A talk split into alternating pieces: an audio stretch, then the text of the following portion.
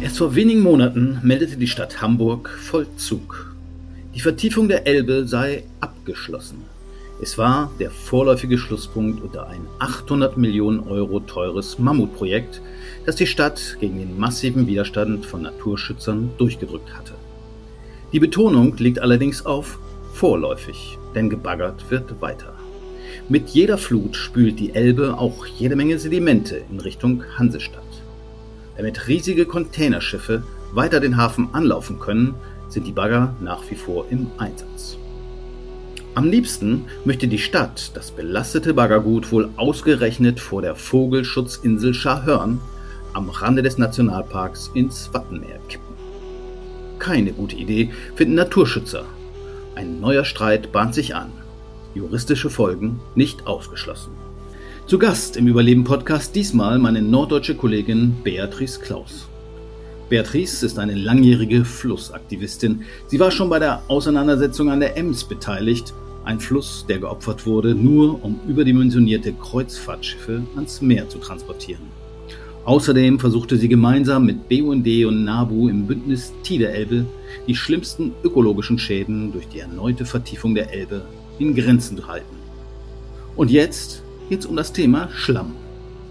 Die Stadt Hamburg möchte ihren Hafen vertiefen und dazu muss sie immer mal wieder die Hafenbecken ausbaggern. Das Problem ist, wohin mit dem Schlick?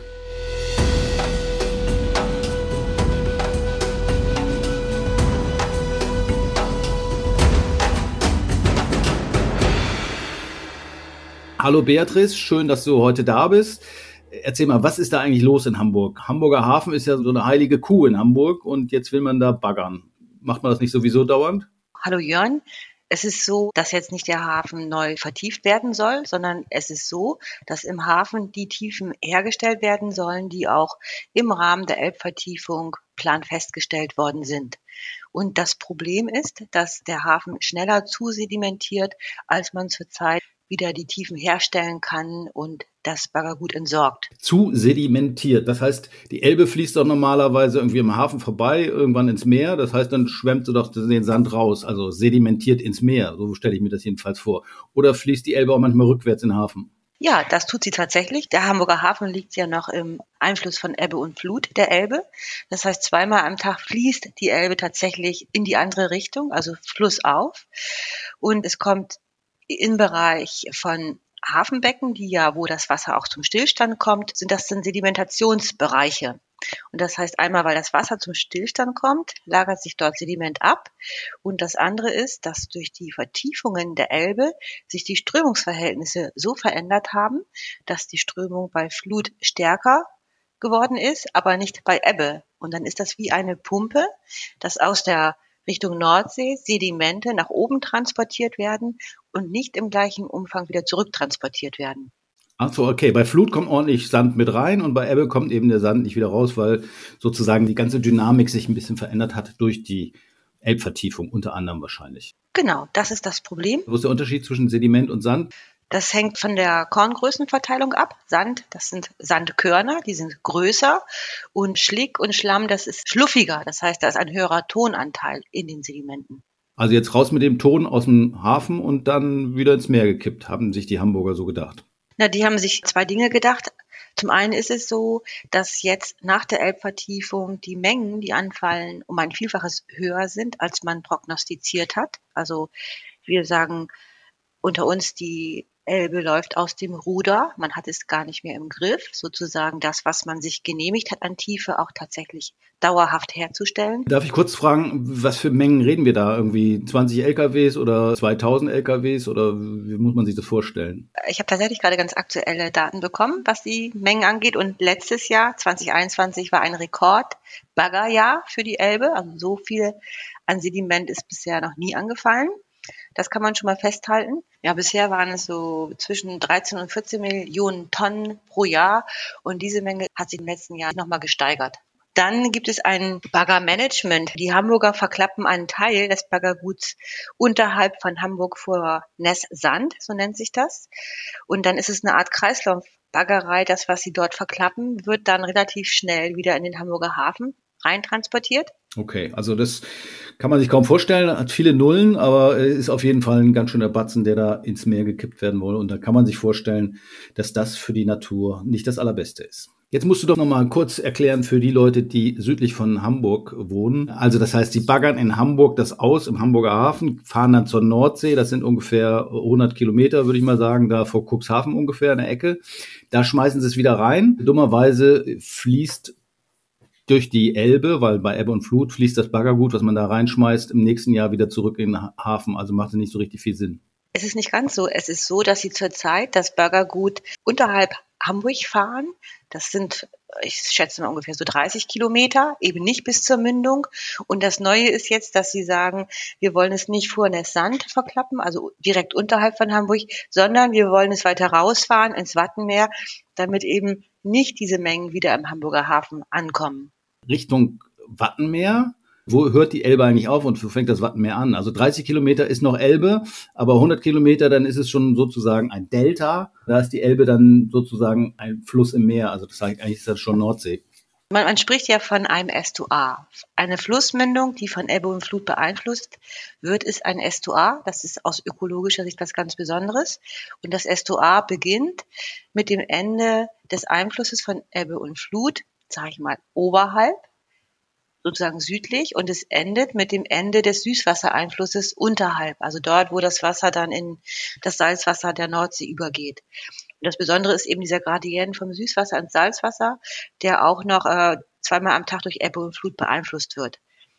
Deshalb leben hier ganz besondere Lebensräume, die auch besonders gefährdet sind. Okay, das heißt, und die Hamburger schmeißen jetzt einen Teil dieses Baggerguts 30 Kilometer nördlich von Hamburg wieder in den Estuar, wie ich gelernt habe, hoffe. Und dann kommen Ebbe und Flut und die fließen und spülen das alles wieder zurück. Eigentlich, warum machen die das dann überhaupt? Weil die großen Schiffe, also diese Mega-Containerschiffe, den Hamburger Hafen erreichen sollen. Und wenn das nicht ausgebaggert wird, dann können diese Schiffe nicht den Hafen anfahren. Der ist zu flach dann. Das ist der Grund. Und jetzt kann man schon sagen, natürlich wäre es ökologisch sinnvoller, das eben nicht direkt jetzt vor Hamburg wieder in den Fluss zu kippen, sondern irgendwo hinzukippen, wo das Material nicht so schnell wieder im Hamburger Hafen landet. Aber das ist auch nur ein Teil der Wahrheit, weil ein Großteil ist, der Wahrheit ist eben, dass es jetzt sehr viel mehr Sediment ist und dass sie eine zusätzliche Verklappungsstelle jetzt im Wattenmeer aufmachen, neben schon auch anderen Verklappungsstellen und dass das natürlich enorme negative Umweltauswirkungen hat, weil das Sediment aus dem Hamburger Hafen ist mit vielen Schadstoffen belastet. Also bislang fiel immer schon Sediment an und man hat es rausgebaggert und wieder in den Fluss geschmissen. Also da bei diesen 30 Kilometer nördlich von Hamburg, was du da erwähnt hast. Und jetzt, weil man mehr hat, braucht man noch eine weitere Stelle, wo man es verklappen möchte. Und das ist, wie ich gelernt habe, in der Nähe einer Vogelschutzinsel, Scharhörn. Auch die Leute südlich von Hannover haben wahrscheinlich noch nie davon gehört, ist aber was ganz Besonderes. Zwei Quadratkilometer groß ungefähr und ein Einwohner, nämlich ein Vogelwart und ganz viele Vögel. Das möchte man jetzt machen und das ist aber ein Gebiet, was auch Nationalpark ist, wenn ich das richtig verstanden habe, oder zumindest an der Grenze. Und das ist aus Sicht des WWF und aus Sicht des BUND und aus Sicht des NABU ziemliche Schnapsidee. Genau, die Stelle liegt ziemlich direkt neben dem Hamburgischen Nationalpark Wattenmeer.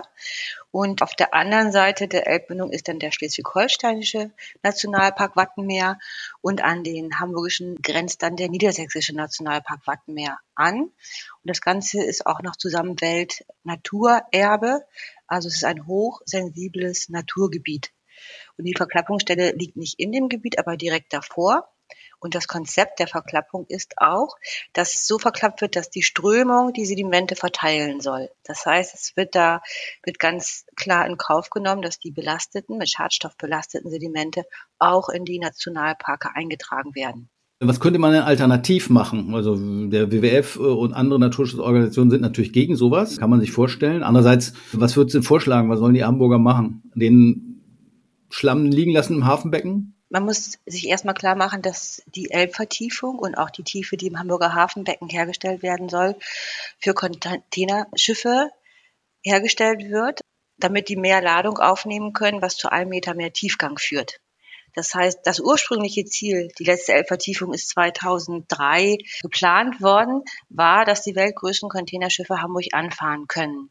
Damals ging es um 8000 TIU-Schiffe, das heißt Schiffe, die 8000 Container tragen können. Und äh, jetzt sind, haben wir in der Elbe Schiffe, die 22.000 Container tragen, also fast das Dreifache. Und das heißt, dass jetzt die weltgrößten Containerschiffe gar nicht Hamburg anfahren können, selbst mit der gerade durchgeführten Elbvertiefung, sondern dass es darum geht, dass die einfach mehr Ladung aufnehmen könnten. Die Ladung ist zum Teil gar nicht da, um eben dann die Elbe bis Hamburg hochzufahren. Davon profitieren nur die Reedereien. Der Steuerzahler zahlt die Vertiefung, die Natur wird dadurch massiv geschädigt und profitieren tut ein, tun Privatpersonen.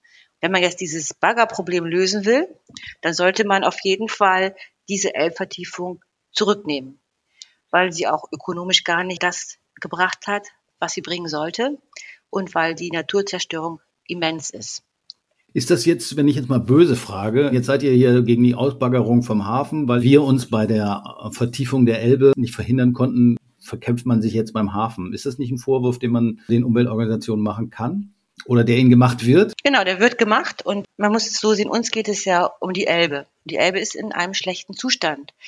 Und ich würde mir wünschen, dass man jetzt mal genau hinguckt und dass es nicht darum geht, wer hat Schuld, sondern dass man gemeinsam nach vorne guckt und dass man mit den politischen Entscheidungsträgern und den zuständigen Behörden, mit denen wir auch gekämpft haben, gegeneinander vor Gericht, dass man das jetzt hinter sich lässt und jetzt die Situation beurteilt, in der die Elbe sich jetzt befindet, um eine Lösung zu finden.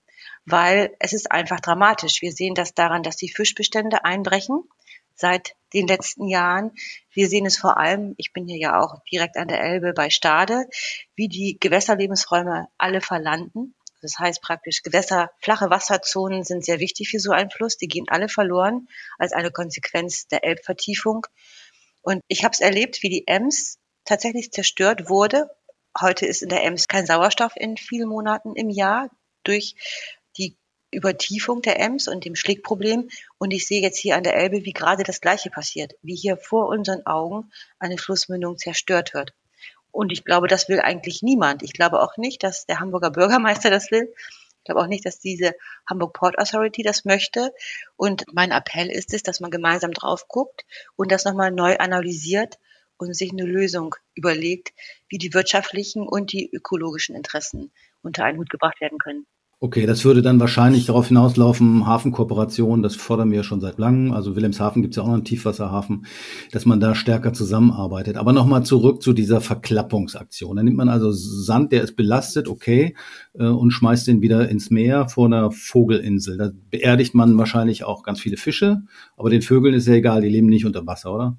Naja, also man beerdigt nicht die Fische, die können in der Regel wegschwimmen, es sei denn, es sind kleine Flundern, die das nicht schaffen. Man beerdigt Wirbellose, das sind Schnecken und Muscheln, die eben nicht so schnell von der Stelle kommen können. Das ist das, was passiert direkt an der Stelle. Für die Vögel ist, gibt es mehrere Probleme. Ein Problem ist es, dass in ein Gebiet, was eigentlich einen sandigen Boden hat, dieses schlickige Material eingetragen wird. Das äh, bedeutet, dass dort, wo sich dieses Stickymaterial ablagert auf Wattflächen, sich die Korngrößenzusammensetzung ändert. Und das bedeutet, dass zum Beispiel Sandaale, die sehr empfindlich auf diese Veränderung der Korngrößen reagieren, abnehmen werden. Und Sandaale sind eine ganz wichtige Nahrungsgrundlage für Brandseeschwalben, die wiederum auch sehr stark gefährdet sind in ihrem Vorkommen. Dann kommt wahrscheinlich dadurch, dass das Schadstoff belastet ist. Also ich habe gelesen, Cadmium, Quecksilber etc. Ich meine, dann kommen diese Schwermetalle natürlich auch wieder in die Nahrungskette und belasten erst die kleinen Lebewesen, dann die Fische, dann die Vögel und irgendwann auch die Menschen. Wie kommt das überhaupt da rein? Also die Quelle für diese Schwermetalle, die sind zum Teil in der Mittelelbe. Die stammen zum Teil nach die Schwermetalle aus dem Bergbau oder aus, aus alten Industrieabwässern. Und wenn zum Beispiel so Hochwässer durch die Mittelelbe durchfließen, dann werden da Sedimente aufgewirbelt und die landen im Hamburger Hafen. Das ist eine Quelle. Dann durch diese ständige Kreislaufbaggern werden auch immer wieder Sedimente, die schwermetallbelastet sind, ich sag mal, remobilisiert und kommen immer in das System rein. Und dann ist sicherlich auch im Hafen selber, da sind möglicherweise Schiffsanstriche das Problem. Wir haben ja auch schadstoffbelastete Sedimente mit organischen Verbindungen, die problematisch sind. Also Ursachen sind eben Einflüsse von oben, dann im Hafen selber vor allem.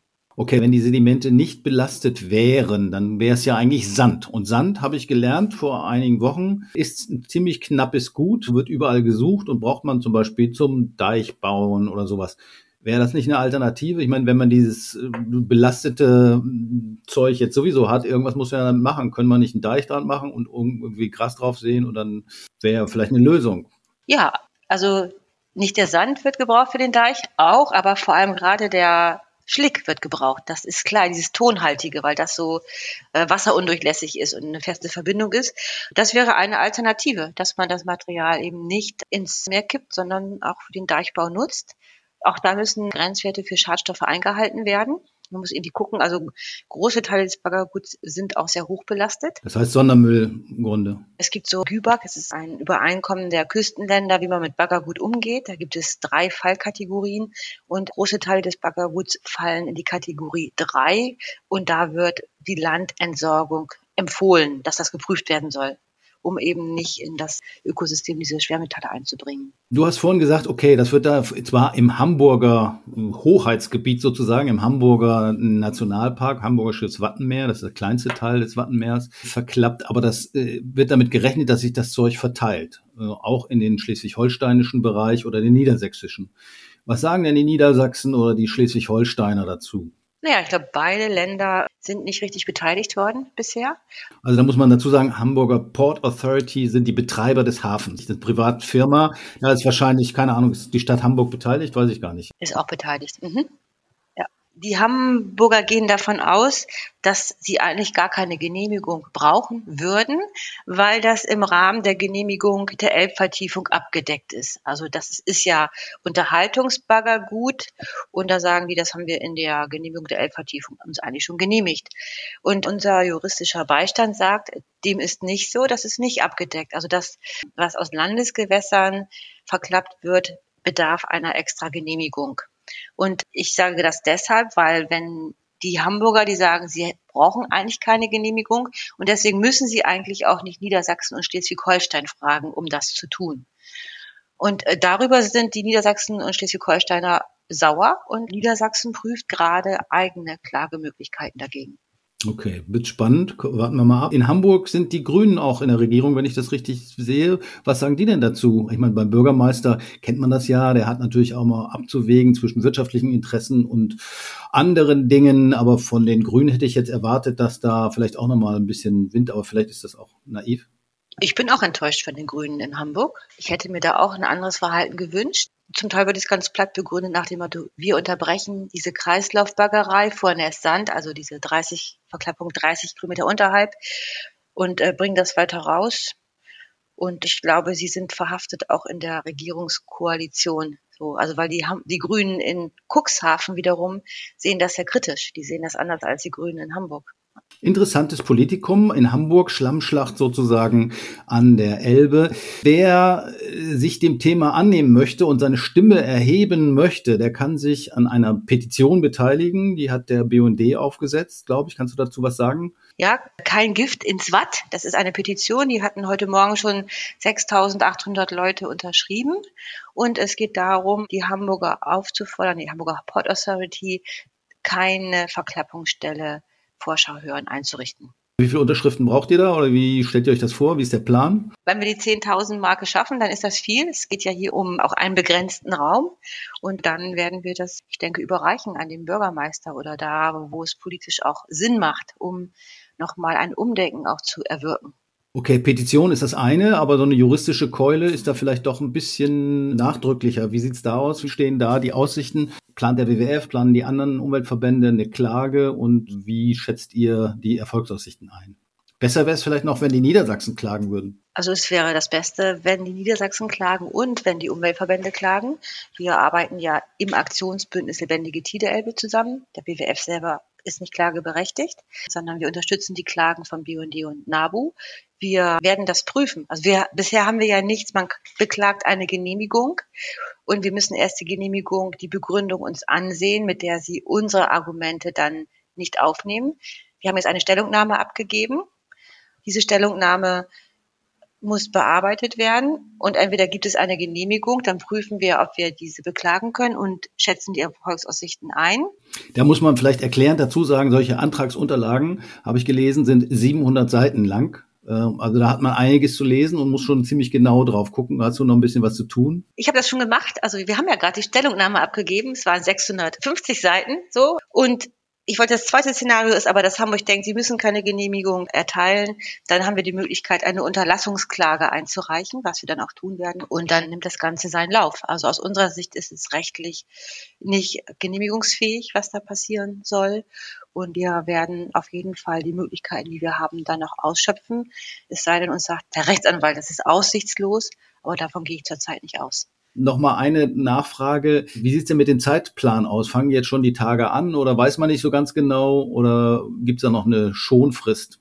Also erstmal ist es so, dass die Hamburger unter sehr großem Druck sind. Das heißt, sie müssen den Schlick irgendwo unterbringen.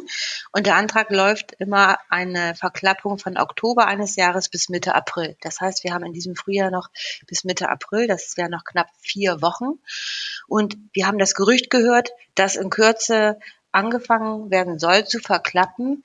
Das bedeutet, sie würden es ohne eine Genehmigung tun. Und das wäre natürlich ein großer Affront gegen die Nachbarländer und auch gegen uns Umweltverbände, weil dann äh, das Lesen dieser 650 Seiten praktisch nur eine Scheinbeteiligung gewesen wäre und es gar nicht die Absicht gab, tatsächlich Argumente und Hinweise von uns Umweltverbänden berücksichtigen zu wollen. Dann kann sich unser Chef endlich mal an einen Bagger ketten. Das wollte er ja schon immer. Wir warten mal ab, was in den nächsten Wochen passiert. Vielen Dank, Beatrice. Spannend, was da in Hamburg so abgeht und viel Erfolg für eure Proteste und vielleicht lässt sich ja das Schlimmste noch verhindern.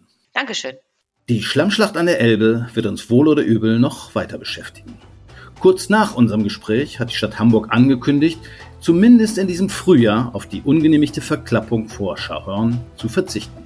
Vorläufig. Immerhin ein Teilerfolg. Doch nach einem Ausweg aus der Schlickproblematik sucht man weiter. Und auch der Kampf der Naturschützer geht weiter. Derweil wird immer klarer, dass man mit veralteten Konzepten zwar der Natur schwer schadet, aber durch ein Herumdoktern an den Symptomen die Probleme nicht löst. Es liegt auf der Hand, eine engere Zusammenarbeit der norddeutschen Seehäfen ist überfällig. Nur durch eine Kooperation kann eine Hafenplanung für Deutschland gelingen, die neben den wirtschaftlichen Aspekten den Klimaschutz und den Erhalt der biologischen Vielfalt im Blick hat. Das war Überleben, diesmal zu einem maritimen Thema. Mein Name ist Jörn Ehlers. Ich bedanke mich fürs Zuhören. Hört gerne wieder rein oder abonniert am besten gleich den Überleben-Podcast des WWF.